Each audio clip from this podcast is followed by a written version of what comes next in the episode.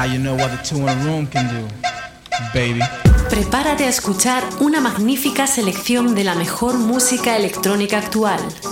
Into the Room Radio Show te trae lo mejor del sonido de club. Una cita imprescindible con Víctor de la Cruz y Víctor del Guío.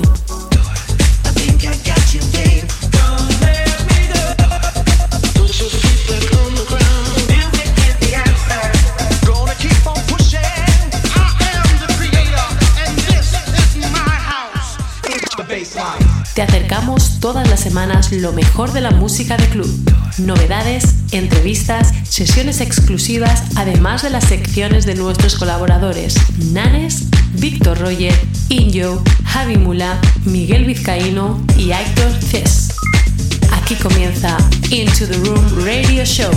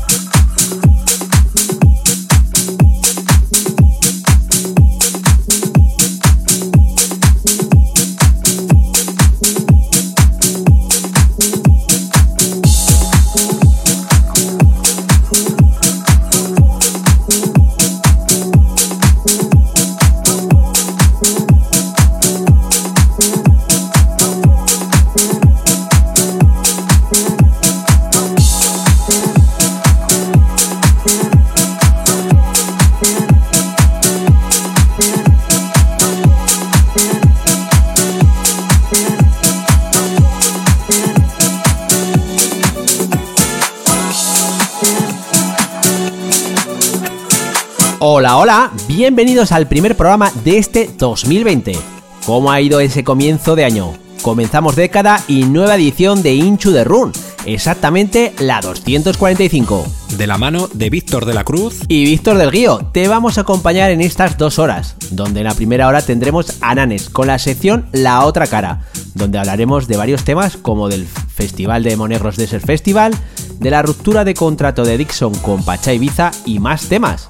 Además tendremos la sección de Classics and Legend, donde Víctor del Guío nos hará un flashback de un tema que seguramente habrás bailado muchísimas veces y seguramente algún que otro recuerdo se te pasará por la cabeza. Y en la segunda hora, ¿a quién tendremos de invitado para comenzar nuevo año, Víctor del Guío? Pues tendremos precisamente a un invitado, el cual es uno de los artistas españoles más influyentes de la escena mundial de la música electrónica con más de 30 años de experiencia, ha estado elaborando su sonido de estudio durante más de 15 años, cultivando una personalidad musical única y diversa, extendida tanto por los clubbers como por la industria. Su discografía incluye remixes para Carl Cox, Tiesto, Nelly Furtado, Kelly Clarkson, David Guetta, Bob Sinclair y Guy Brato, por nombrar algunos. Además de producciones originales como Strangers, Lots in Acid, Jake It Up, One Luck o el cover de Chase Design con Norman Doray. En 2015 lanzó su sello discográfico Hotel Records para llenar un espacio que faltaba en la escena club, cuando todo se estaba volviendo demasiado corriente o demasiado subterráneo. Quería crear un hogar para artistas como él y comenzó a ayudar a nuevos talentos de todo el mundo. Él es nada más y nada menos que David Thor, el cual disfrutaremos de un set suyo en exclusiva y lo conoceremos más personalmente y profesionalmente. Aquí empieza la edición 245 de Into the Run. ¡Comenzamos!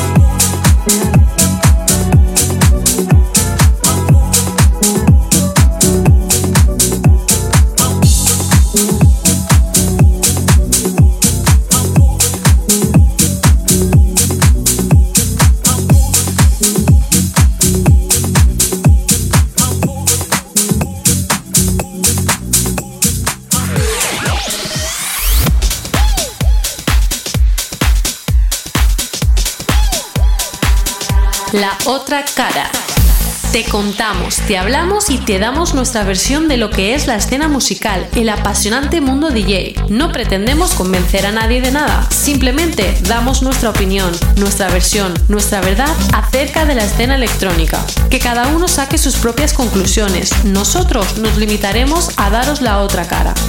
Para decir lo que dicen todos, ya están los demás.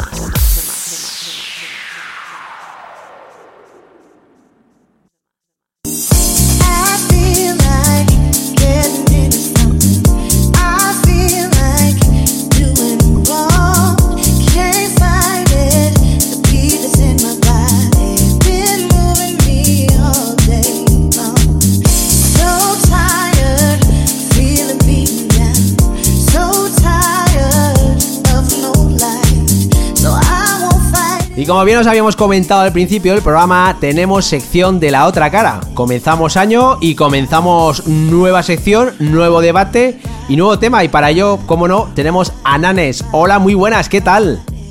Hola, muy buenas. Un saludo a toda audiencia de Into the Room y a todos mis compañeros, empezando por los, por los Víctores, que son tres ya.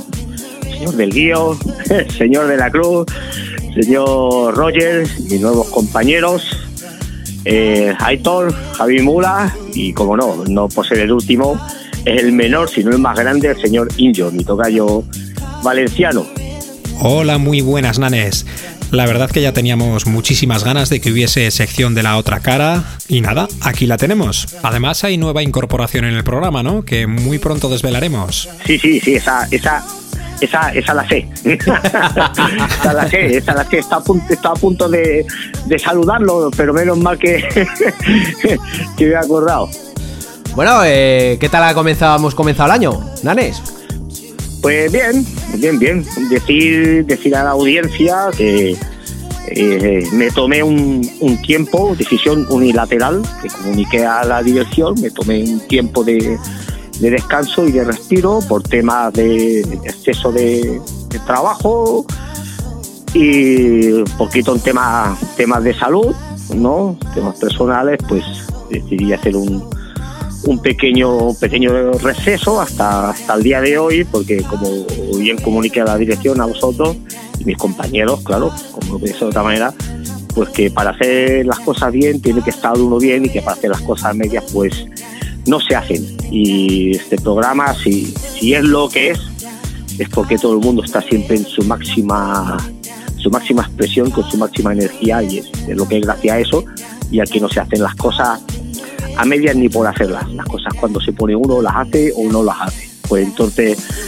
como bien os comuniqué, vuelvo a repetir, eh, estoy en plenas condiciones y facultades y tenía muchísimas ganas de volver con todos vosotros y bueno, gracias a Dios aquí estoy y bueno, también las gracias a la dirección y mis compañeros por esperarme, porque en cualquier otro lado se buscan rápidamente el sustituto para no dejar un hueco en la parrilla. La verdad que a veces es bueno tomarse un descanso para luego volver con más fuerza. Bueno, Nanes, ya sabes que somos una familia y cuando, cuando hay, una, hay un problemilla, entre comillas, y hay cosas personales, eh, hay que apoyarse y no, como bien dices, no hay que buscar enseguida uno para tapar el hueco, sino pues ya sabes que aquí somos una gran familia y nos apoyamos entre, entre unos y otros y, bueno, pues eh, necesitabas un tiempo de descanso, pues que menos quedártelo y bueno, pues cuando, como bien dices, cuando estuvieras al 100%, pues, pues como ahora has vuelto y, ya sabes que, bueno, que tienes aquí tu hueco en la radio y cuando, pues oye, que no puedes, no, pues no pasa nada. Muchas veces hablamos, hablamos por, por teléfono que bueno, el trabajo es el trabajo, esto es un hobby, bueno, pero... Eh, eh, no quiere decir que, bueno, que eh, en, el, en, el, primer momento que flaquea uno, entre comillas, por problemas personales, tema de trabajo, lo que sea, se, vamos a buscar uno, ¿no? no Como bien te he dicho al principio, somos una familia y, la familia se apoya entre unos y otros. Eso ha quedado demostrado una vez más, aunque no hacía falta, pero ha quedado demostrado una vez más. Bueno, pues ya, ya estamos al 100%, ¿no, Nanes? ¿Qué nos vas a contar o qué vamos a debatir hoy en la sección de la otra cara? Bueno, hoy vamos a hacer un, un pequeño repaso en general, ¿no? así por, por de, cómo está la escena en, estos últimos meses, últimas semanas, últimos tiempos y bueno, ya para la próxima pues podemos entrar en materia según veamos cómo acontecen lo- los hechos y sobre noticias que, que vayan saliendo que consideremos oportuno pues sacarle sacarle punta y dar la otra versión, la otra cara. Bueno, pues a ver, eh, yo hay un tema que siempre hemos eh, hablado en la, temporada anterior, en el año anterior, en 2019, de una persona que yo creo que no sé si debes de tenerle mucho cariño o algo. es el famoso DJ de, llamado Dixon, el cual ha estado esta temporada en Ibiza de 2019 pinchando en Pachá. Y creo que recordar que por lo que hemos estado por ahí mirando, hay nuevas noticias de él, ¿no? Pues sí, en efecto, por lo que se ve el año que viene no, no estará en, no estará en Pachá. Algo que el, algo que me entristece, ¿no? Porque o sea, todo, todo jockey que, que se quede sin un puesto de trabajo, a ver, este no, este no va a tener problemas de pagar la letra de, de la casa ni el teléfono a final de mes, ¿eh? O sea, esto es, eso no, ¿no? Pero entristece. No, no, no va a tener, no. Pero entristece, ¿no? Porque hay que tener, hay que tener empatía. Y como siempre digo yo, si todo funciona, todo vamos mejor. Pero eh, lo primero que hay que tener en cuenta siempre, y lo que esto es lo que olvida mucha gente, cuando digo mucha gente, este, en, esta otra, en esta otra temporada, otra cara, voy a poner mucho énfasis en, en, en, la- en los jockeys en los jockeys, porque es que eh, resulta que es que muchos, estoy hablando de jockeys con nombre y apellido, ¿sabes? Eh, que saben de qué va esto, de sobras. Eh, hay muchos que no se han dado cuenta que una discoteca es un negocio, ¿vale? Y no vamos a volver a darle la vuelta de siempre, ¿no? Pero una discoteca es un negocio. Y si no funciona hay que poner B. Y si no funciona hay que poner C. Y el que quiera que funcione solo con A, que vaya y ponga su dinero, ¿vale? No lo van a, no lo van a hacer. Pero es que después, ahora están, están empezando, vamos a decir de manera, vamos a hacer una metáfora, están empezando a rodar las cabezas de los que o no se han enterado o no se han querido enterar de que la escena de cada estilo musical ha cambiado. Cambiado muchísimo, que son otras generaciones, otro gusto, otra idiosincrasia, otro todo, ¿vale? Entonces, esto de llegar allí a la, a la sala, vamos a poner en valor que Dixon es un pedazo de jockey, a mí me encanta, ¿vale? Es un pedazo de jockey. Pero eh, este, por lo que sé, puede hacerlo mucho, muchísimo, con nombre y apellido, ¿eh? Con nombre y apellido. A ver, que un de de provincia, no, no, no a modo peyorativo, le cueste más que mentira adaptarse a un cambio de estilo o así, lo podía entender. Pero, pero es mentira, digo que es mentira porque los yo que provincia son los que tienen que luchar con todos los cambios estos de estilos continuos, o sea, tienen mucho más margen de maniobra que estos de, que estos de arriba, que como se está viendo, hay muchos o que no quieren adaptarse o que no saben adaptarse. Entonces, tú si llegas a Pachá, llegas a donde sea, en este caso porque hablamos de, de Pachá y Pachá no nos paga nada, ¿eh? tú llegas a Pachá y estás viendo cómo está todo el tema, pues tú dentro de tu mismo estilo hay un montón de variantes que puedes ir poniendo, puedes ir probando y asegurarte una buena noche. Lo que no puedes hacer llegar y hacer lo que hiciste aquel día, porque mira, eh, no hace ya un año, hace más de medio año, y aún estamos a vueltas con lo mismo. Y después, pues, eh, lo que pasó al día siguiente, pues fue lo, lo- lo que acentuó más todavía la gran cagada. Porque es que a día de hoy todavía, todavía no ha asumido su error. O sea, todavía... ah, Ni, ni la ni asumirá. asumirá, ni la asumirá. ni asumirá. Porque yo. Estás hablando de que los que están arriba. Yo pienso, esto es eh, a título personal, yo creo que los que están arriba es- viven su película, que digo yo, no se dan cuenta de cómo está el tema. Ellos, eh, pues mira, eh, pinchan aquí, eh, les pagan y ni se preocupan de cómo está la pista, ni qué movimiento menear a la gente, sino yo pe- personalmente creo que viven su película y, fiesta y no se preocupan de que todo funcione correctamente. Totalmente, pero esto esto es debido a que en la época de, la, de las vacas gordas, pues llegaban a, lo- a los sitios. Yo estoy seguro, y aparte yo yo sé por experiencia propia, de, de sitios, de locales, de clubes, de discotecas, que llegaba el disjockey de turno y dicen, mira, a ver, no muy acorde esta sala, pero como la gente tiene pasta porque hay trabajo, pues llena la sala, llena la sala y ya está. Y gente que no le ha gustado las sesiones, pero como la sala estaba llena, pues bebías, te divertías, ligabas, bailabas, más o menos y ya está. Pero claro, cuando empieza a haber falta de dinero, cuando no se empiezan a llenar las salas, pues el, el que, el, que dirige el cotarro es el DJ. No es el portero, no es el camarero, no es el office, es el DJ. Es el DJ, es el que tiene que saber llevar todo, toda esa parafernalia que es llevar una sesión, el horario y el timing de una sesión. O sea, tú ya no puedes llegar a una sala a las 3 de la mañana y decir, aquí estoy yo. Y si el DJ que presente te deja la sesión en A, tú empezar pues por la X o por la Z. No, no, eso ya es otra historia. Y parece muchos que aún siguen en su, su pedestal, yo le llamo pedestal, y que se moleste quien quiera, no es ninguna ofensa, ¿vale? Eh, siguen en su pedestal o bien porque no se han dado cuenta o no quieren darse cuenta de, que esto ha cambiado. Y como siempre digo, para muestra un botón, solo hay que coger y empezar desde hace tiempo, ¿eh? desde hace tiempo y aparte aquí llevamos diciéndolo muchos meses, eh, ver cómo algunos sí han cogido y han ido derivando sin perder su esencia, porque tú puedes cambiar de estilo pero no pierdes tu esencia si lo sabes hacer. Por ejemplo, también pusimos el ejemplo de, de, de, ejemplo de, el ejemplo de Reta, ahí está, hasta 30 años en, lo más alto, hay que derivar para aquí, derivar para aquí, que derivar para allá, derivar para allá, y lleva pinchando pues para tres generaciones. Hay gente que dice que es muy malo, bueno, no será tan malo cuando lleva pinchando eh, ahí arriba del todo para tres generaciones. O sea, este tío empezó en la década de los 90, en la de los 2000, 2010, y ahora empieza en la de los 20, tío. ¿sabes? Y en cambio otros que nacieron con el boom, ahora eh, no saben por dónde le cae saben por dónde le caen. Usted no sabe si cae por aquí, por izquierda, si cae, si cae por la derecha. ¿Por Porque no tienen las tablas o el conocimiento o no les da la gana coger y bajar un poco el pistón, bajar un poco los BBM, que si fueran un poquito inteligentes, pues tú eso lo haces a primera hora de la noche, a mitad de la noche y si es lo de siempre, si no estoy no estamos diciendo nada que, que no se haya hecho, que se haya inventado. Nosotros no, no, hemos inventado la cabina, ni las sesiones, ni nada.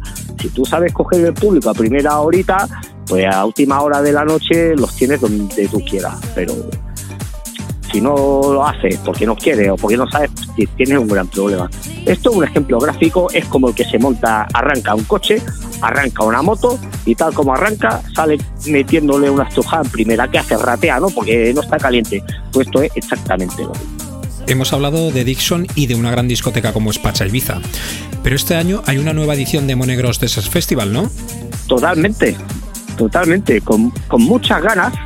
Yo creo, yo creo que va, a o sea, tampoco, tampoco voy a decir nada, que lo sepa todo el mundo. Yo creo que va a funcionar porque hay muchísimas ganas de Monegros, pero también creo que hay mucha gente que está pendiente de a ver qué expectativas va, va a haber. Expectativas cuanto, cuanto a programación, a, programación, pues bueno, ya sabemos que si por ejemplo van a haber 20 DJs, no sé, yo digo un número al azar, ¿eh? van a haber 20 DJs, ya sabemos que 15 van a ser van a ser lo de siempre. Pero claro, estamos lo mismo que estamos hablando hace un minuto. Eh, ¿Qué van a hacer? Hay mucha gente que va a ir a Monegro por primera vez, ¿vale? Esperando que el DJ que han ido a ver a un club haga lo mismo allí. Y claro, es otro tipo de festival. Después tenemos a los puristas los puristas, los que han visto prácticamente nacer o han visto nacer ese, festival, han visto cómo, creció, cómo se asentó y han visto cómo degeneró también, porque hay, que decirlo todo. El festival degeneró de una manera horrible. Degeneró de una manera horrible. Yo para mí a Monegro le sobraron cuatro ediciones. Para mí. ¿Sabes eso de que retírate en lo alto y dejan buen sabor de boca? Pues eso mismo. Porque, si te fijas, ha creado expectativa la vuelta de Monegro, pero eh, está creando tanta como cuando creaba que se anunciaba de un año para otro, después de haber estado unos años sin hacerlo. ¿A qué no? No, pero yo tengo, yo tengo una, una preguntilla. Tú, a ver qué opinas de lo que te va a comentar. Eh, ya sabes que en los en Monegros se montan varios escenarios, como en muchos eh, festivales que, se, que se hacen. ¿Tú crees que va a haber un escenario de música urbana? Debería. Debería. Porque... debería. Debería. Es que el concepto festivales no es lo mismo que hace 20 ni, ni, ni, 30 años. Debería, pero debería porque el público así lo demanda y porque hay un público muy mayoritario de, este estilo. Y no está reñido. Aquí el señor Javi Mula dio una lección de lo que son los estilos en la, en la escena actual y de la cabida y el por qué sí y el por qué no de todos los estilos en la escena actual. En su entrevista, que, que, que pueden ir a, a nuestras plataformas, escucharlas y una lección del porqué, pero una lección, un señor con nombre y apellido y que de, y que de esto sabe sabe algo, sabe algo. Creo que lleva un par o tres añitos por el mundillo corriendo. Nuestro gran amigo y compañero Jaime Mura. Yo creo que sí, yo creo que sí, porque eh, si no lo ponen, están cerrando, están cerrando el abanico mucho, muchísimo y que pueden convivir perfectamente todos los estilos juntos porque hay sitio para ello, hay escenario para ello dinero.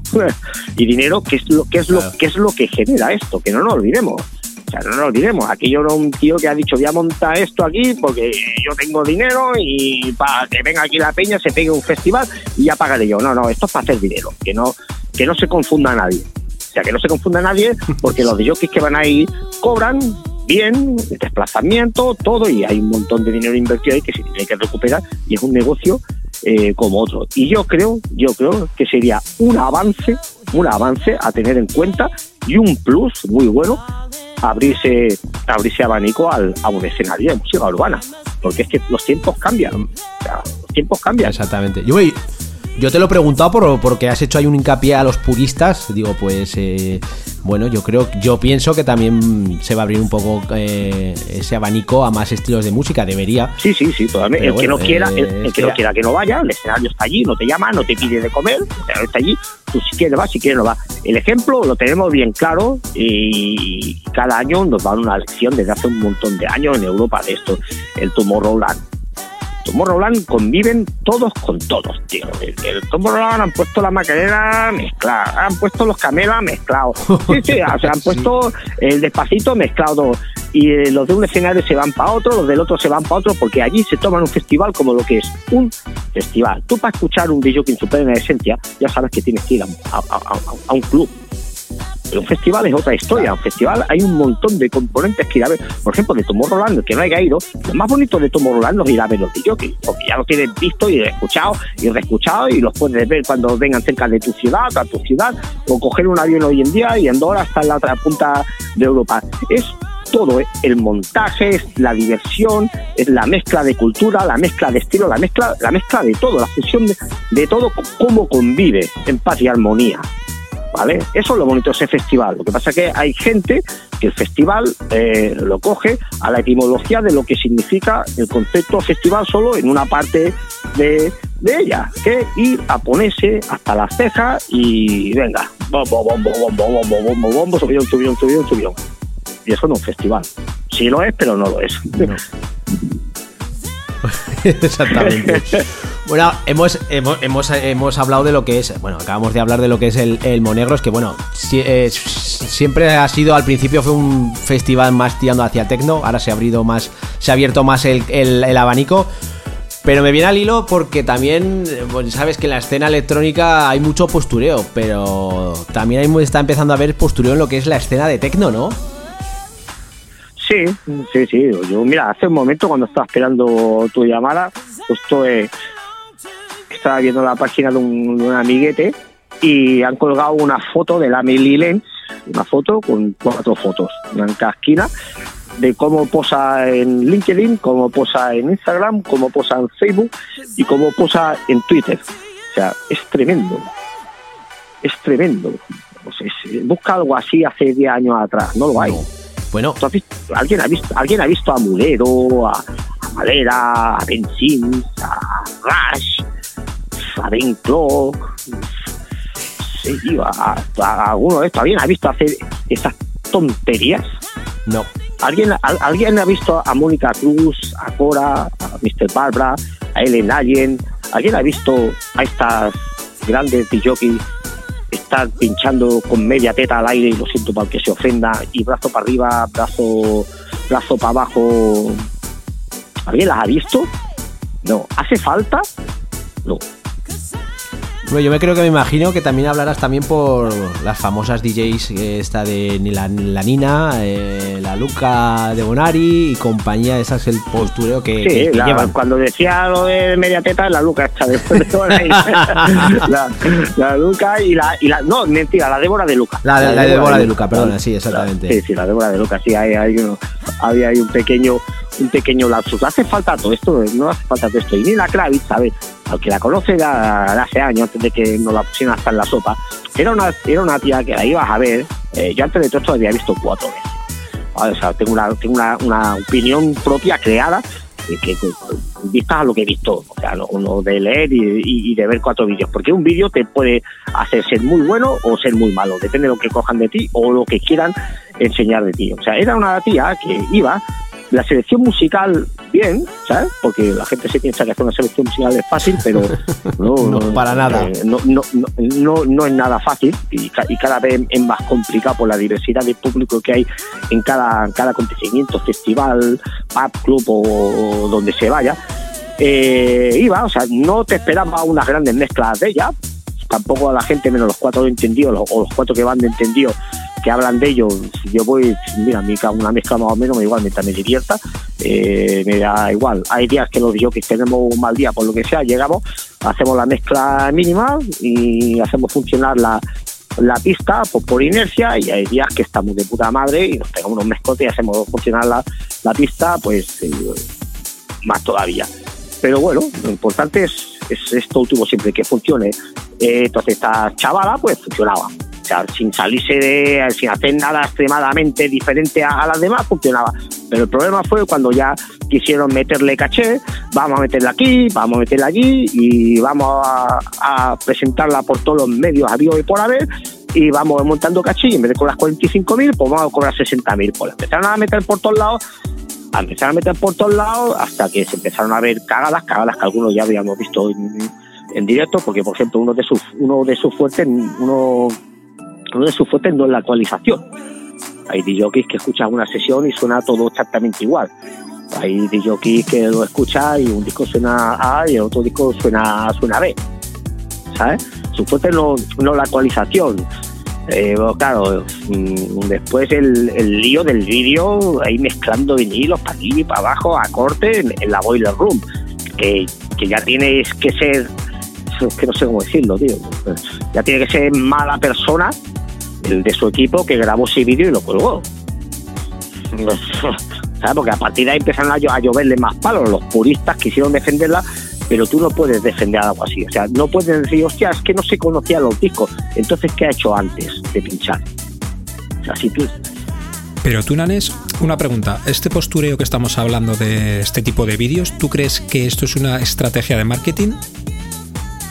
Equi- equivo- equivocada, que es lo que estaba explicando, estrategia equivocada. A ver, hoy en día tienes que estar en todas las redes y tienes que estar muy anunciado por todos lados, pero por ejemplo, eh, que cojan eh, nuestros oyentes y se vayan a la página de Robin ¿vale? El alemán este, y vean los vídeos que tiene promocionales suyos. Que cogen y vean los vídeos que tiene promocionales suyos. Profesional, tío. Profesional se le ve cómo llega al hotel, sale al hotel. Esto no nos importa mucho, pero la, gente cada vez quiere saber más de los artistas. Pero está hecho de una manera muy cuidada. O sea, el tío va con una camisa normal y corriente, unas sus gafitas que lleva siempre particulares, que por lo que se ve es desde pequeñito le, le gustan las la gafillas la gafilla esta, se llega al avión, llega al aeropuerto, llega al par, lleva aquí, lleva al otro lado, de una manera súper súper natural y sin excentricidades, tío. Entonces la gente quiere saber de su artista, ¿vale? Eso está muy bien, pero ya el, el, postureo de mira lo que hago a cada minuto, mira no sé qué, mira no sé cuánto, ahora pongo un tema, me pego media hora bailando. A ver, que todos los vídeos que levantamos y levantamos y levantaremos y hemos levantado los brazos, ya va. Pero tú cuando pones un tema y entre, entre tema y tema de cinco minutos te pegas cuatro minutos y medio eh, bailando, pues ¿qué, pues, ¿qué quieres que te diga, tío? ¿Qué, qué, qué quieres, ¿Qué quieres que te diga? ¿Sabes? Que no puede salir nada bien, tío, porque es que en una cabina tienes que estar concentrado. Si estás tres horas, tienes que estar concentrado tres horas y media, porque media hora antes tienes que estar eh, eh, pensando en que te vas a meter ahí dentro y que tienes que estar concentrado, que es lo que estaba diciendo del día este de la Boiler Room de Nina. Salieron miles de excusas. No, es que claro, los vinilos, porque ella llegué a leer, llegué a leer, no, que es que por lo que se ve sus maletas no las había traído, se las había olvidado, es que dejar ahí las maletas. Bueno, pues si tú sabes que esas maletas no son tuyas, es que pincha con esas maletas. Esto es tan sencillo como, eh, creo que pinchó la tercera o la cuarta, o sea, tenía por delante cuatro o cinco horas. Tú no puedes coger y sentarte en esa cabina o donde sea y empezar a mirar los discos y prepararte uno detrás del otro como se ha hecho toda la vida, el disco levantado y ya está, que hasta aquí era bonito. O sea, que tú no te conozcas los temas, que tú no te conozcas los temas que ya, que ya es grave, ¿eh? Tú no te puedes conocer algún tema, pero gente que lleva años tiene que conocerse prácticamente todo lo que hay. No puede variar mucho, no, y menos ahora, no varía mucho la maleta de un dicho que a otra. Cuando variaba era cuando se compraban vinilos. Estamos en el caso de vinilos, pero esta tía no lleva dos días, esta tía ha pinchado con vinilos. ¿Vale? O sea, eh, o sea, que tú no te conozcas los vinilos influye en que no cuadres uno y que hagas una mezcla de 6, 8 bombos, 12 bombos y cortes. No, tampoco. Se vio superada por las expectativas. ¿Por qué? Porque ella eh, en, esa situación no se había visto, no, no la habían puesto nunca. La habían puesto más protegida en festivales, que como tiene que ser, la habían puesto en clubs, le sacan cuatro vídeos, cuatro tonterías, pero cuando ya quisieron explotar al máximo total para sacar más dinero, si no es para otra cosa, pues se dieron la obligación de coger y retirarla de, de todos lados, porque de la misma manera que levantábamos, yo qué sé, la tapa de un yogur y veíamos a Nina, pasemos de, verla en todos lados a no verla prácticamente. ¿Sabes? Cuando el daño ya está hecho. Es que no se tiene que llegar a ese punto, considero yo. De todas formas, Nanes, del primer tema que hemos hablado de Dixon a este, yo creo también va un poquito a la par por ese mucho que hemos hablado de que van cada uno a su película, hacen mucho marketing para pues para llamar un poco la atención, que hay marketing bueno y hay marketing, hay marketing malo, pero bueno, lo que intentan es que hablen de dicha persona. La verdad es que ya vamos de tiempo ya, ya justitos ya, ¿eh? ¿Sí? Me quedo siempre con Ah, ganas, con ganas de hablar más, de, de- de seguir hablando. Bueno, pues eso, así, la, así la audiencia sabe que, que seguirá en el próximo episodio de, de la otra cosa, en Into the Room. Claro que sí, porque además eh, el siguiente tema que nos hemos dejado algún que otro tema porque hemos, nos hemos ido preparando lo que es la sección entre los dos. eh, bueno, siempre hablamos de lo que, va, lo que vas a hablar, Nanes. Y hay un tema que me Ah. gustaría hablar en el siguiente, en la siguiente otra cara, que es el fraude de los DJs. Que tiene mucha amiga Sí, eso. Buen, buen, buen, buen, buen tema. buen tema y bueno, y de esto, y actual. Exactamente. Bueno, actual, muy, muy actual. Muy, muy actual. Pero bueno, em- hemos empezado el. Bueno, hemos hecho un pequeño repaso de lo que ha sido del verano aquí. Y en la siguiente sección ya entramos ya un poquito más en, digamos, en, en profundidad en según qué, qué temas, que yo creo que el del fraude del DJ, ese es eh, para sacar mucha amiga, ¿eh? Sí, podemos, podemos andar un poquito más poquito más en el tema porque esto hasta hace cuatro días era un, era un tema tabú. Hostia, no, no se puede hablar, no se puede decir. Tú lo que tienes envidia, dónde has pinchado tú para decir esto, dónde es esto. Pero claro, cuando ya salen noticias y reportajes conforme cómo ha subido este DJ, cómo ha subido la otra DJ, o el reportaje ese que hay, dice cómo llegar a ser una estrella del mundo DJ sin saber ni pinchar. Ah, sí. Un reportaje enterito de vídeo de una, de una tía que a base de pasta, pasta, pasta, pasta, pasta, pasta, la han puesto en todos los festivales, única y exclusivamente para demostrar eh, que es un fraude. Además, No sé si has visto ese reportaje, recordar- pero es, creo- es tremendo, es tremendo. Creo recordar, eh, por ahí, no sé si al final eh, fue un bulo, pero yo creo que sí. Eh, también hubo una historia con Steve Hawking eh, que decían que también era no era disc jockey, que también... Bueno, pero esto lo, esto lo dijo el mismo. ¿El qué, perdona? Esto lo dijo el mismo, que él era un producto. Sí, él es lo que... Oh, Por eso no sé si al final fue verdad, no fue verdad, porque... Esto lo, esto, lo, esto lo dijo el mismo, él dijo que era un producto. Eso fueron pa- para palabras suyas. Pero mira, a ver, yo esto, yo esto digo, ole tú. Tú has visto que aquí puedes meterte, eh, meter tu producto y hacer dinero, pues ole tú. Y encima lo dices, pues ole tú. Claro. Yo soy un producto, pues ole tú. Pero yo, yo eso lo admiro. Después que me guste o no me guste lo que hace, como pincha, la música que pone, eso es historia. Da gusto los colores. Y eso no, eso, eso no tiene debate alguno. Podemos discutir, debatir los, los conceptos de cada, de cada estilo, en, en- en cada público y en, el, y en el mercado. Pero me gustó, me gustó los colores. Pero yo, o sea, yo admiro a la gente y dice, no, no, a ver, yo he hecho esto por un mero producto. Y punto, ole tú. Y el que quiera que lo compre y el que no, no. Pero estos de que van de, de super, super DJ y, y resulta que, hostia, pues mira, méteme en el festival, hostia, es que tú caché para aquí para allá, a ver, los cachés se arreglan, ¿no? Pero eh, no vamos a desvelar más cosas. Bueno, Nanes, eh, no, no vamos a desvelar más cosas. La verdad es que ha sido todo un placer. eh, me alegro que vuelvas otra vez a, a hacer la sección de la, de la otra cara. Eh, y bueno, ya sabes que aquí tienes tu programa de radio, tu sección y que no tienes ni que pensar lo que has dicho antes de que te vamos a, a, a- cambiar por otro porque no es así, ya sabes. No, no, sé, no, sé, no, se me ha, no se me ha pasado por la cabeza en, ningún momento, más que todo, aparte que es una realidad, más que todo era pa- para poner en, en valor este programa y el equipo humano que lo que lo conforma, que, que- que lo hace, que, que- lo forma y lo que pasa en, son muchos sitios, mueves un poquito y no sabes en la foto. ya sabes que eso aquí no pasa. Aquí somos una familia Lo sé, y, lo sé. y con la familia a muerte que se dice.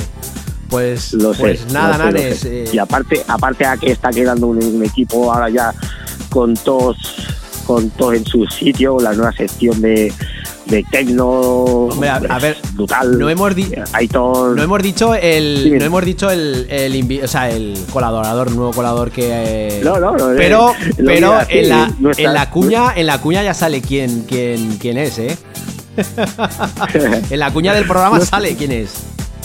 no sé si algunos se habrán ya dado cuenta o no, o, o como pasan tanto y tanto y tantos tops por aquí, dirán, pues mira, uno más, o ya salió, o no, ¿sabes?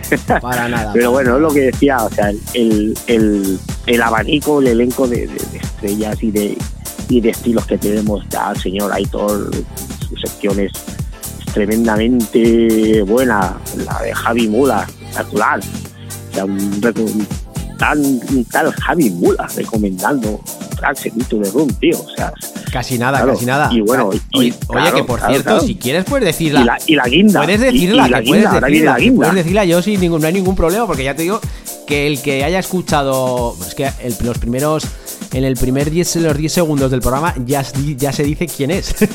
o sea que, si lo quieres decir tú, adelante. Bueno, pues tendremos al señor Miguel Vizcaíno, casi nada. Toma ya. Toma ya. Después de un montón de, de tiempo, eh, volverá a las ondas eh, o sea, y que sea con nosotros. Hombre, eh, Va, eso no, no se paga con todo el dinero del Te voy mundo. a contar una cosa que cuando hicimos la propuesta nos dijo, y es verdad, o sea, y, eh, le han propuesto muchas veces eh, hacer radio y para nosotros es, como dices, un inmenso placer el que haya, haya bueno, quiera salir en nuestro programa, porque, bueno, a ver, modestia aparte, no estamos en grandes eh, emisoras de radio, pero bueno, la calidad, pienso yo, ¿eh? Y no tampoco me... Bueno. La calidad que hay en el programa es para ello. Totalmente, a ver, eh, lo que hemos dicho siempre, no porque seamos nosotros, eh, pero no somos uno más. Porque cualquier programa de, de radio, con todo el respeto a, a todos, porque todos tienen su trabajo, su esfuerzo y tienen su público. Pero yo siempre digo lo mismo, lo fácil es hacer lo que hace todo el mundo. Pongo sesión, pongo sesión, pongo sesión, o por ejemplo, un programa eh, de Radio de Madrid que coge los invitados del año pasado, los del año pasado, los del año pasado, los del año pasado, los del año pasado, los del año pasado, y así echamos pata unos cuantos años y lo único que cambia es el orden cada año. Lo único que cambia es el orden. A mí, ¿de qué me viene escuchar cada vez las mismas frases hechas, los mismos tópicos de cada de? Y después coges y ves al director de ese programa, pues cada año las mismas salas de los mismos de. No, eso no es un programa de radio. no, no, no. Eso es una, plata, eso es una plataforma para sacarte tu voz, que está en todo su derecho, cuidado, ¿eh? Hombre, aquí, aquí, que está en todo su derecho, pero después no venda, no venda lo que es a ver, aquí, programa de radio, de información de la escena, es un programa, eh, como nosotros seguramente habrá por ahí 500.000, pero es un programa que cada día te aporta algo nuevo y algo diferente, y algo de interés y variado, y variado, porque a mí escuchar cuatro veces el mismo DJ, porque hay uno que el año pasado fue cuatro veces, o sea, lo tengo, tengo la estadística, porque la he mirado, me molesta mirarla para poder hablar, que vaya un mismo tío cuatro veces y diga los mismos tópicos, las mismas frases hechas, te explique lo mismo y las mismas gracias, a mí, al público, que aporta de nuevo? Que otra vez te mira para otro lado. De hecho, ese programa lleva ya como medio añito de capa caída. Hombre, a ver, yo reconozco una cosa, aquí en el programa se han repetido se han repetido artistas e invitados, pero claro, estamos hablando de que se ha repetido a David Penn, se ha repetido a The Information, se ha repetido... Sí, pero ¿de cuánto tiempo hablamos? Estamos hablando de 8 años. Vale. 8 años. O sea, tú sabes la currada que es eh, Sí. busca busca persona que no haya estado en el programa, no repetir Claro. y que aporte. Bueno, O sea, pero, eso es un trabajo. Pero claro, pero es que, por ejemplo, por ejemplo, David Penn, el año pasado, el que no le haga una entrevista a David Penn, Claro, claro. es que es tonto. Es que es tonto.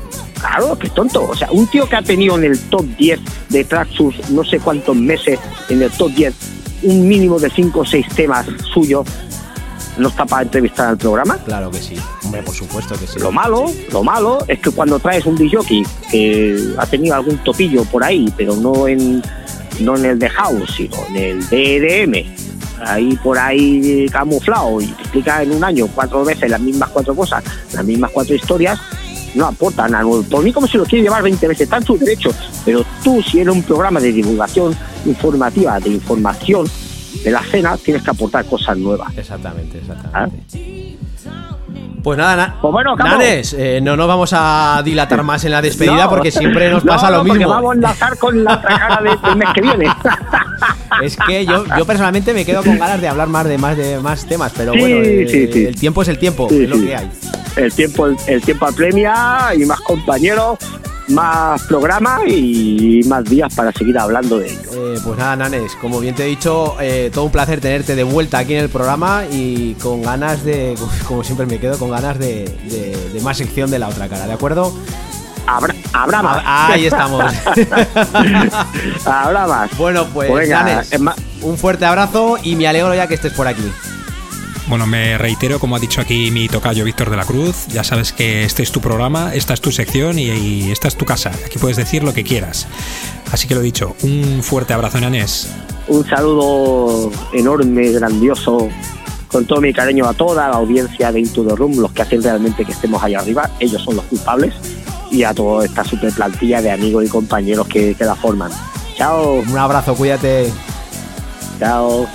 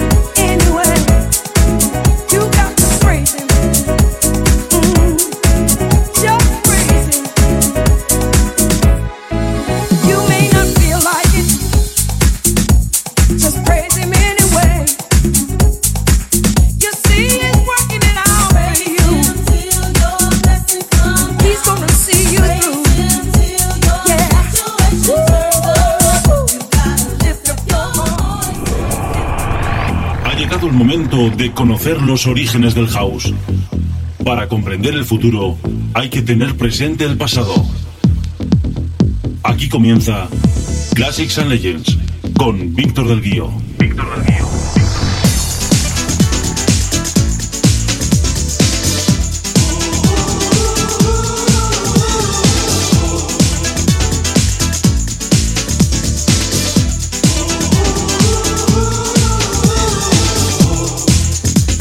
Hola, hola, aquí una nueva edición de Classics and Legends, concretamente la primera de este 2020. Un saludo enorme de quien te habla, Víctor del Guío. Vamos a hablar de un disco que se ha hecho ya toda una leyenda en las más de dos décadas que tiene. Y como no, estamos hablando de Dirty Around y su mítico tema Halle Bob. Aunque muchos de nosotros pensábamos que Dirty Around era un dúo, realmente no es así porque Dirty Round es el proyecto en solitario del productor Andreas Kruger y que para las actuaciones en directo contaba con el apoyo de Ralph Urland. El señor Andreas Kruger, a principios de los años 90 en una fiesta, entregó unas maquetas a Sven Bad, al que parecieron gustarle mucho y que Andreas firmó para el sello discográfico Hard House del que Sven Bad era copropietario. Andreas Kruger también producía bajo otros seudónimos como por ejemplo Perpetuum Mobile 2002 o Doctor DNA, siempre fiel a su estilo que va entre el techno, el trance y el goa, y no dejándose influir por sonidos ni tendencias más comerciales. El tema que vamos a pinchar aquí en Classics and Legends es sin duda el más conocido de Dirty Round, pero también tenemos que decir que es toda una leyenda, esta producción se creó en primavera de 1997 y tiene una particularidad. Y es que cuando Andreas estaba en el proceso de creación de este tema, vio al cometa hale durante un descanso y se quedó totalmente emocionado y decidió en aquel momento ponerle al tema el mismo nombre que el cometa. Y lo curioso de todo esto fue que este tema la discográfica House no quería firmarlo en el siguiente álbum de Dirty Round por ser demasiado disco, en este mismo año, la discográfica Hard House se declaró en quiebra y cerró. Así que Andreas tuvo que firmar por la discográfica Virgin, los cuales estuvieron encantados de firmar el álbum Roundlator, que contenía 9 temas la versión LP en vinilo doble y 12 temas la versión en CD. En ambas incluidas el hit Halle el cual tuvo un éxito muy muy fuerte en todas las pistas de baile de todo el mundo y a día de hoy todavía se sigue pinchando y remezclando. Como prueba de ello, podéis escuchar un impresionante rework a manos de nuestro colaborador Víctor Roger, el cual ha alcanzado el puesto número uno en el top 10 Tech House de la plataforma Hearditch hace unas semanas, y que podéis escuchar y descargar desde el mismo perfil de Víctor Roger. Así que sin más, vamos a escuchar a Dirty Terrown y su clasicazo Halle Pop. Que lo disfrutéis.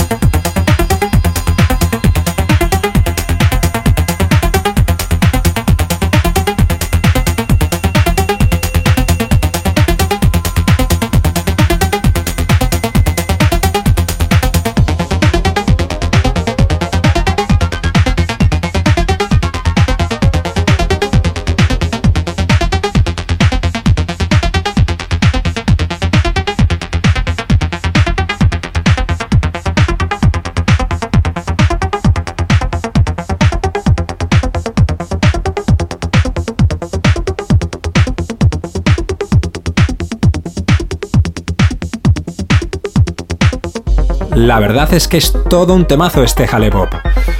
Bien, pues esto ha sido otra edición de Classics and Legends, la primera de este 2020. Espero que hayas disfrutado de otro gran disco. Ahora continuamos con el programa aquí en Into the Room Radio Show. Un saludazo de quien te habla, Víctor del Guío. Bye.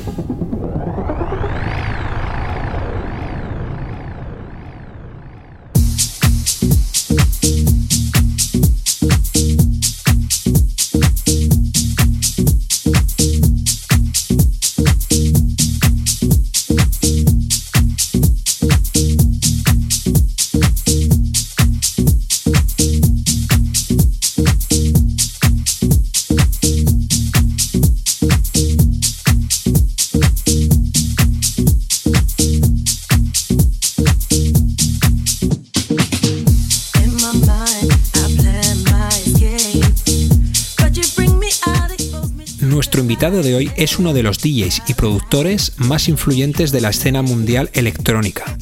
Su éxito es el producto de ambos, su trabajo distintivo en el estudio y sus sets de DJ muy solicitados en todo el mundo. Ambas partes lo han convertido en un nombre familiar en la cultura de club. Como DJ desde hace más de 30 años, David también ha estado elaborando su sonido de estudio durante más de 15 años, cultivando una personalidad musical única y diversa, extendida tanto por clubers como por la industria discográfica. Su discografía incluye remixes para Carl Cox, Tiesto, Nelly Furtado, Kelly Clarkson, David Guetta, Bob Sinclair y Q Borato, por nombrar algunos, además de producciones originales como Strangers, Lots in Acid, Track It Up, One Look o el cover de Chase the Sun con Norman Doray, que alcanzó el número 2 en la lista principal de Beatport durante tres semanas seguidas. David lanzó música para sellos de baile como Tool Room, Spinning Deep, Dorm Records, Stereo Productions, Bass Records, Musical Freedom, Side, Flamingo y Zero Three, además de lanzar su propio sello, Hotel Records. Sin tener que seguir ninguna moda o tendencia, las producciones de David siempre son innegablemente relevantes. En 2015, David lanzó Hotel Records para llenar un espacio que faltaba en la escena de club. Cuando todo se había vuelto demasiado corriente o demasiado subterráneo, quería crear un hogar para artistas como él, y comenzó a ayudar a nuevos talentos de todo el mundo. Junto con su compañero Markem, el lema era sacar al mercado todo lo que podía pinchar un DJ en un set tanto de primera hora como de cierre, no importando el género musical, desde el house hasta el techno. Hotel está lanzando música para DJs dos veces al mes, sin limitaciones, pero haciendo que la gente baile. Están a punto de alcanzar el lanzamiento número 100 del sello este 2020. Después de un gran éxito en Miami durante los cuatro últimos años, el sello expandirá sus fiestas hotel en todo el mundo. En 2017 la colaboración de David Strain con Marken y Jace Cepada hace que sea el tema más sonado en la Winter Miami Conference. El track estuvo en la lista Top 100 de Beatport y en DJ Set en todo el mundo durante más de un año desde su lanzamiento, con más de 5 millones de reproducciones en Spotify y a punto de alcanzar los 3 millones de visitas en YouTube. Tan importante como su trabajo de estudio son sus conciertos en vivo. De sus seis años de residencia en su segundo hogar, Spain Miami, hasta los festivales Summerland, Tomorrowland y We Are Electric.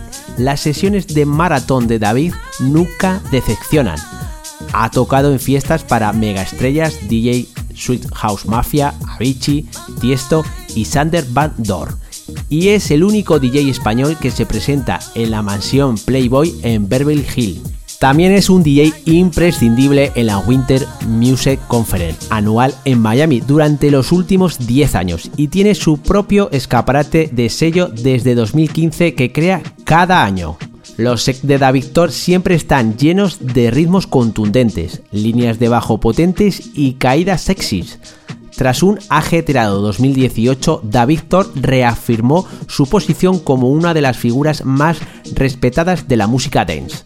En medio de apariciones constantes en clubs de todo el mundo desde su ciudad natal en Barcelona, donde organiza sus eventos Da Victor and Friends cada verano durante 5 años seguidos, en América del Norte y del Sur, en Ibiza y en Asia y en el resto del mundo Y ya lo tenemos aquí. Es todo un gusto y placer tener a nada más y nada menos que a David Thor. Hola, muy buenas, ¿qué tal? Hola, ¿cómo estás? Yo bien.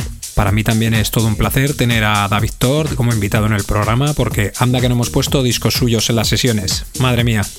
Pues la verdad es que es todo un placer tenerte aquí a, bueno, a una persona como tú, con toda la gran carrera profesional que tienes y bueno, pues eh, darte, darte la bienvenida al programa. Es todo un placer y, bueno, eh, la primera, yo siempre que empezamos en el programa, es la primera pregunta es obligada para nuestros oyentes que seguramente te la habrán preguntado más de una vez. Pero ¿cómo fueron tus inicios en el mundo del DJ y en la producción y qué es lo que te hizo dedicarte a ello? Bueno, primero de todo te quiero dar las gracias por invitarme. el placer es mío. Eh, me encanta que hayáis pensado en mí para, para vosotros. Eh, la pregunta, pues sí, me la han preguntado muchas veces. Entiendo que es algo obligado. Eh, lo mío fue, yo creo que vocación total, porque, bueno, de siempre me gustó mucho la música cuando era pequeño, pero no había visto nunca un DJ, no sabía lo que era. Y estuve buscando mi instrumento, probé la batería, probé varios instrumentos, pero no, no me sentía muy cómodo, o sea, no, no lograba expresarme como yo quería. Eh, entonces, yo creo que a los 14 años así, cuando estaba haciendo octavo de GB en el momento, un sábado por la tarde, bueno, yo me enteré que mi profesora de música iba a una discoteca aquí en mi ciudad. Y era la discoteca de moda. Y yo le dije, oye, ¿me, llevarías? Y ella, sabiendo mis, inquietudes musicales, pues me llevó. Y, y flipé. O sea, entré en el club y cuando vi eso todo oscuro, eh, el flash, la música súper alta de volumen. Y entonces vi al DJ. Y en el momento exacto supe, eso es lo que yo quiero hacer. Y desde ahí, pues empecé a ir al, club, pero ni bailaba ni nada. Me quedaba ahí al lado de la cabina viendo al DJ cómo pinchaba. Y me gustaba mucho, me gustaba mucho. Entonces me apuntaba los nombres de las canciones y el lunes siguiente me iba a la tienda a comprar los vinilos. ¿Y qué pasó? Pues que el mismo DJ del club era el que tenía la tienda de discos. Y bueno, no es que hiciéramos una amistad porque yo era un niño, no me respetaban mucho, la verdad.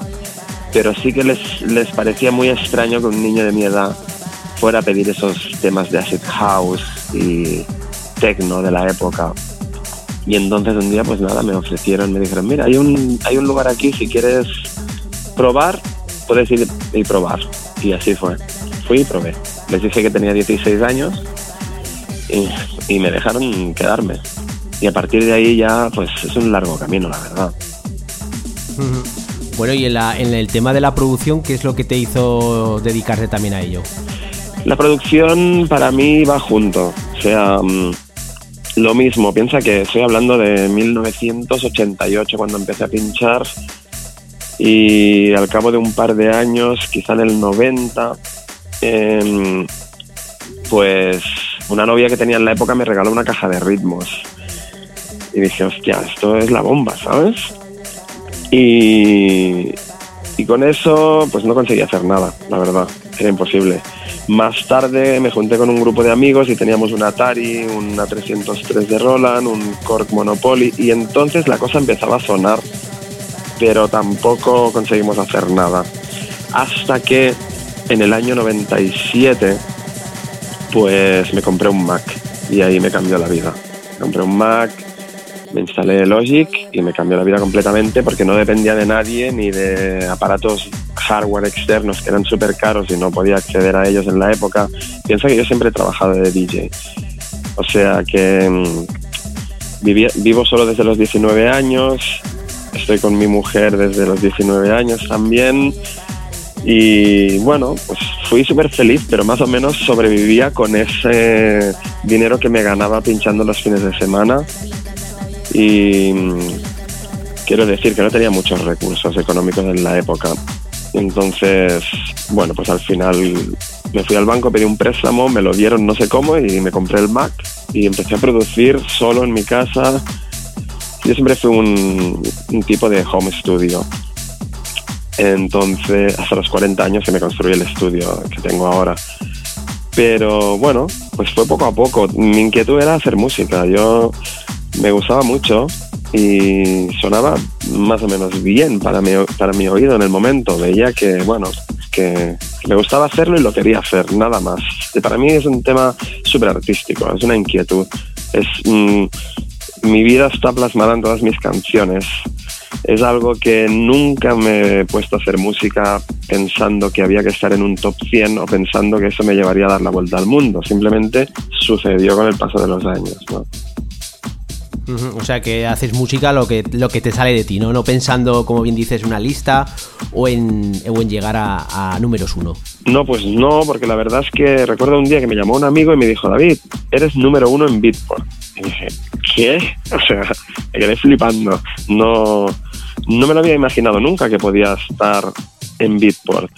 Y antes de Beatport, pues era todo un poco o sea, éramos un poco inconscientes, porque yo me acuerdo la primera vez que fui a Canadá y vi a Dani Tenaglia pinchando un tema mío y, también aluciné muchísimo porque yo no era consciente de que eso estaba sucediendo o Hernán Cataño pinchaba mis temas, gente por el mundo, pero no lo sabíamos porque no había internet. Sí existía internet, pero no teníamos en nuestras casas. Entonces, o eran los principios de todo, es que confundo un poco los años también, perdona. Y, pero no éramos conscientes de lo que estaba pasando. Entonces, cuando apareció Beatport, ya es la primera vez que tenemos una lista de ventas por primera vez en la historia en las cuales la gente quiere estar. Eso ahora mismo es totalmente, o sea, estoy totalmente en contra de eso. Eso ya es otro tema que podemos hablar en otro momento si quieres, pero esa inquietud por estar en un top 100, porque si no, no existes, a mí me parece ridículo, porque yo soy partidario de la música, la haces si eres artista y si no, pues no la hagas, no pasa nada, ¿sabes? A la hora de curtirte como DJ y productor, habrás escuchado muchísima música, ¿no? ¿Cuáles han sido tus influencias musicales? Mira, yo tengo un espectro musical súper amplio y eso es una ventaja muy grande. Ha sido una ventaja muy grande para, para mí en mi carrera. Pero ya te digo, es que todo se fue dando, no, nunca he buscado nada. O sea, desde que fui muy pequeño, te hablo de la edad de ocho años, quizá mi hermano me regaló un tocadiscos portátil de estos que el altavoz es la tapa, que se abre y se cierra, y me dio un puñado de vinilos, pero desde Supertram hasta, o sea, todo absolutamente. Música clásica, jazz, entonces, además, otra suerte que tenemos mi generación es que en aquel momento eh, en la radio sonaba un musicón. No digo que ahora no, pero es que en aquel momento la radio era la, referencia total y sonaba Moroder, eh, sonaba Kraftwerk, Rick Astley. El abanico era tan inmenso que, que, mi cerebro quedó programado, mi cerebro y todos nuestros cerebros de toda esa generación X quedó programado de una forma concreta. Quiere decir que veníamos del pop y el rock, pero nuestros hermanos venían del jazz y nuestros padres venían de algo aún más antiguo y eso está todo ahí en tu cerebro y de repente aparece la electrónica en nuestras vidas a mediados de los 80 y eso fue una revolución. Por eso te digo, todo ese background, luego yo empecé a pinchar en el año 88, que era la explosión del acid house, que ese sonido me marcó para siempre. Después apareció el new beat, el techno, hablo del techno europeo, el techno ya existía en Estados Unidos en sus raíces, pero empezamos a descubrir una serie de estilos musicales, todo fue muy rápido, el verano del Summer of Love, fue momentos increíbles que tuve la suerte de estar ahí.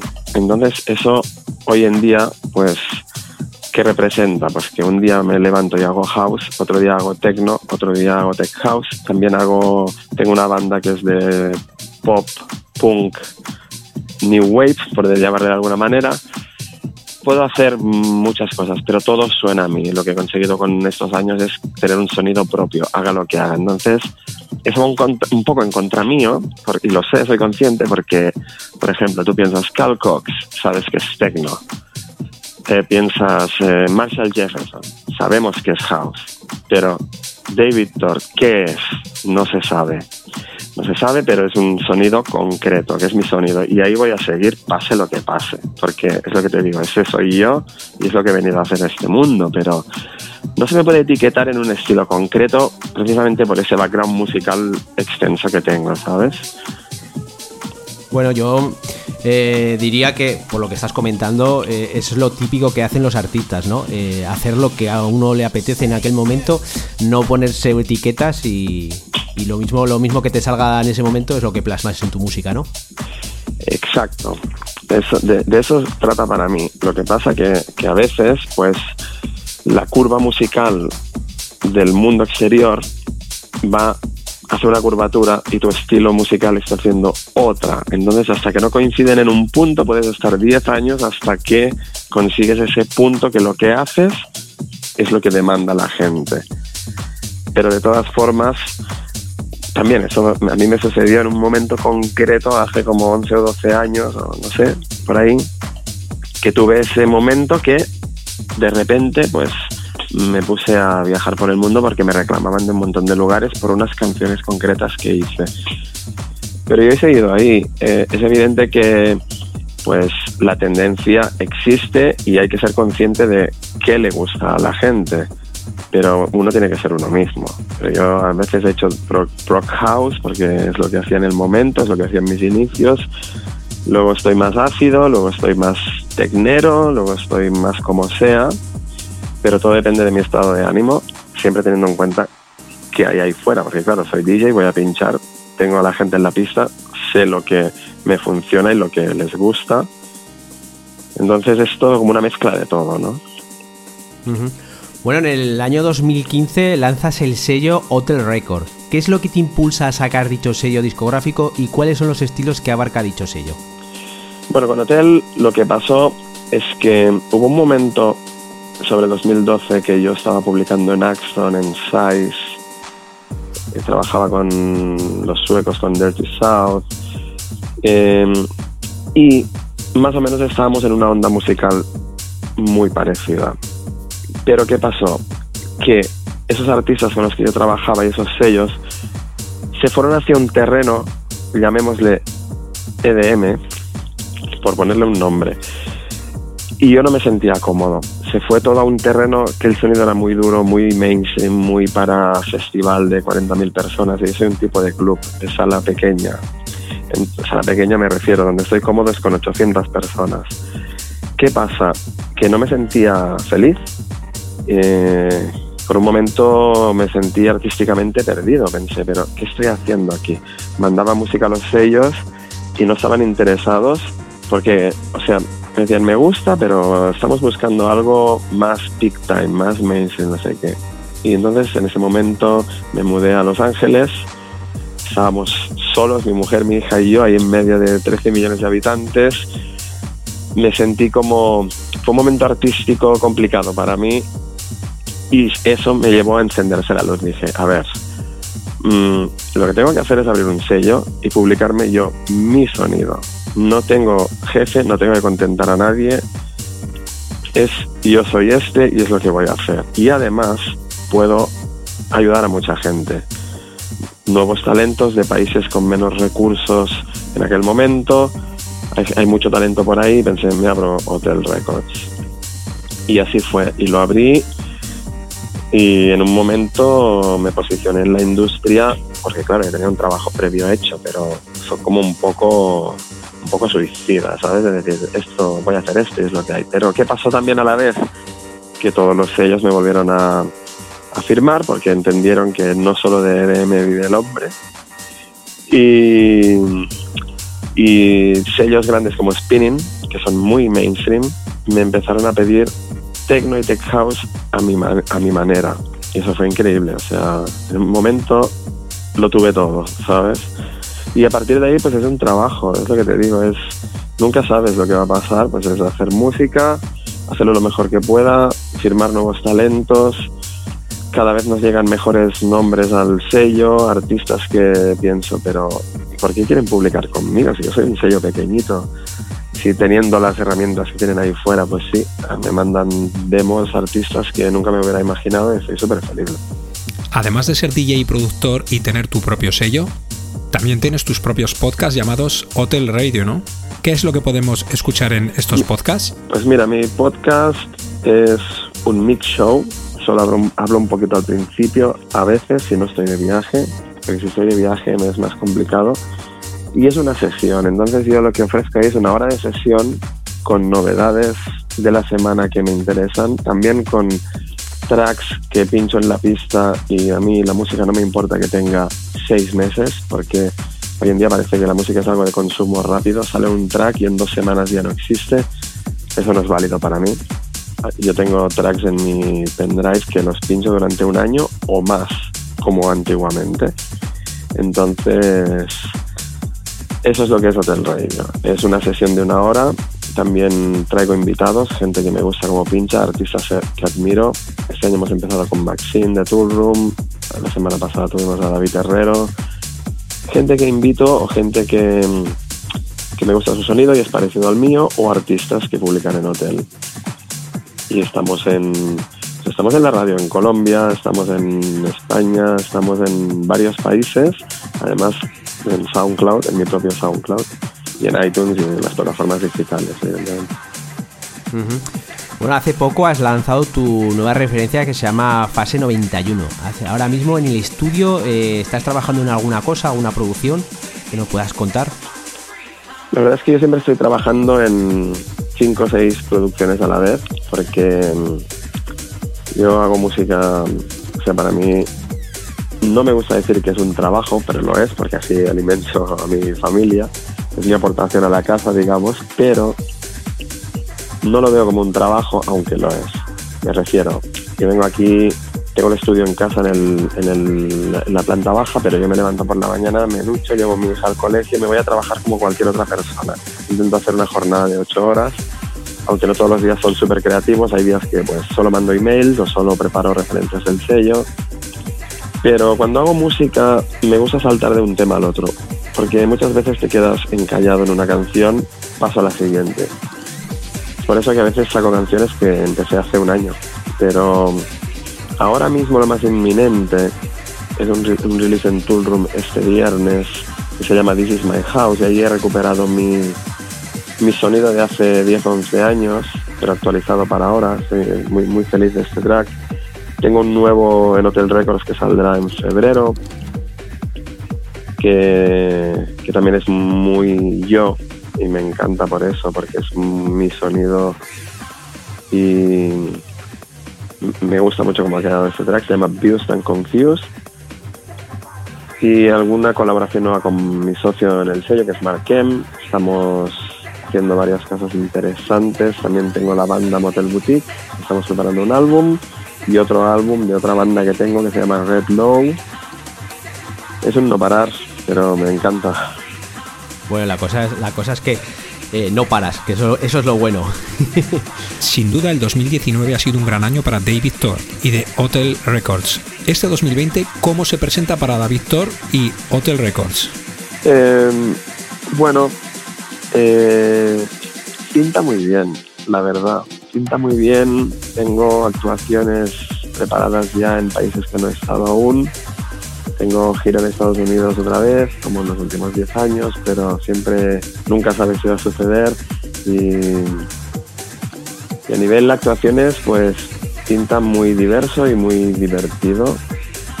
Y a nivel releases, pues es que no lo sé, porque ya te digo, la música, como mi música es bastante atemporal no sé cuándo va a salir la música mientras la hago, pero sí que tengo varios lanzamientos preparados en Tool Room, en, Dorn Records, en Hotel Records también, y, pero exactamente nunca sé lo que va a pasar. Es otra cosa que me gusta de, de profesión, que todo va como tiene que ir y salen las cosas en el momento justo. Pero bueno, ya te digo, música tengo muchísima preparada, pero no podría decir cuándo va a salir exactamente.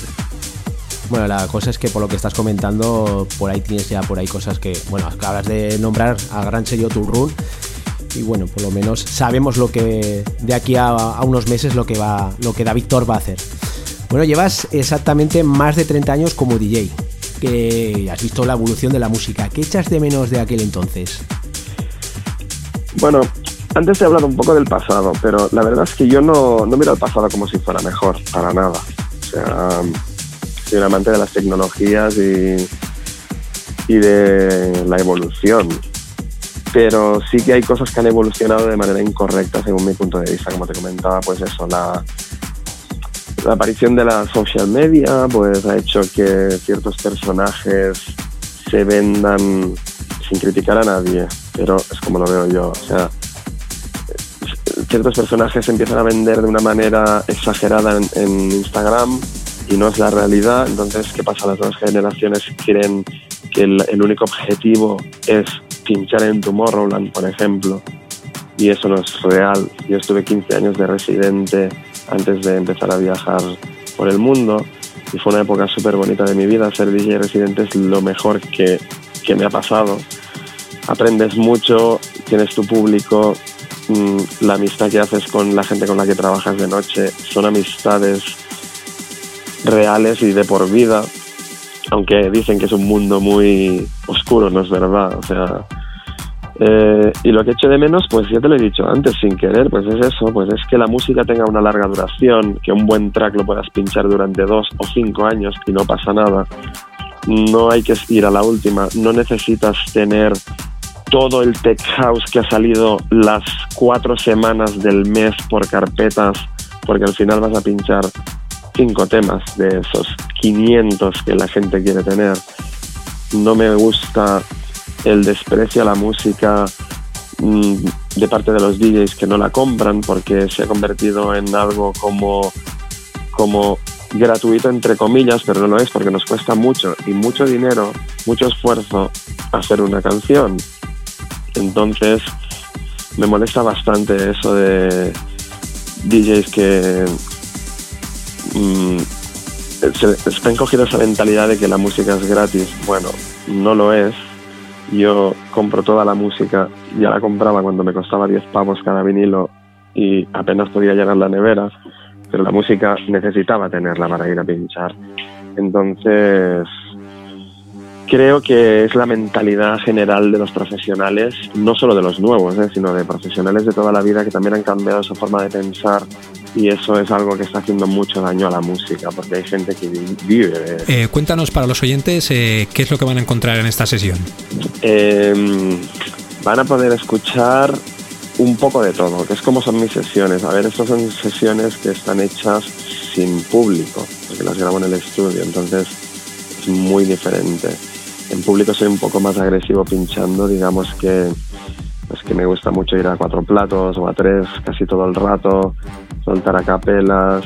O sea, lo que van a escuchar ahora es una pincelada de lo que podría ser una sesión en directo, que para mí es entre el house y el techno, cabe todo. Y caben clásicos, caben un momento de techno oscuro, super dark, mm, de sala sudorosa y cabe un momento super happy para las chicas y dar esa alegría. Y no hablo de no quiero hablar de géneros cuando digo para las chicas me refiero a ese brillo esas chicas bailando. Em, eso es lo que es estas sesiones mías no y entonces en la radio pues hago esa pequeña pincelada en una hora porque claro a mí me gusta pinchar tres horas mínimo pues nada vamos a dejar a los oyentes que disfruten de tu sesión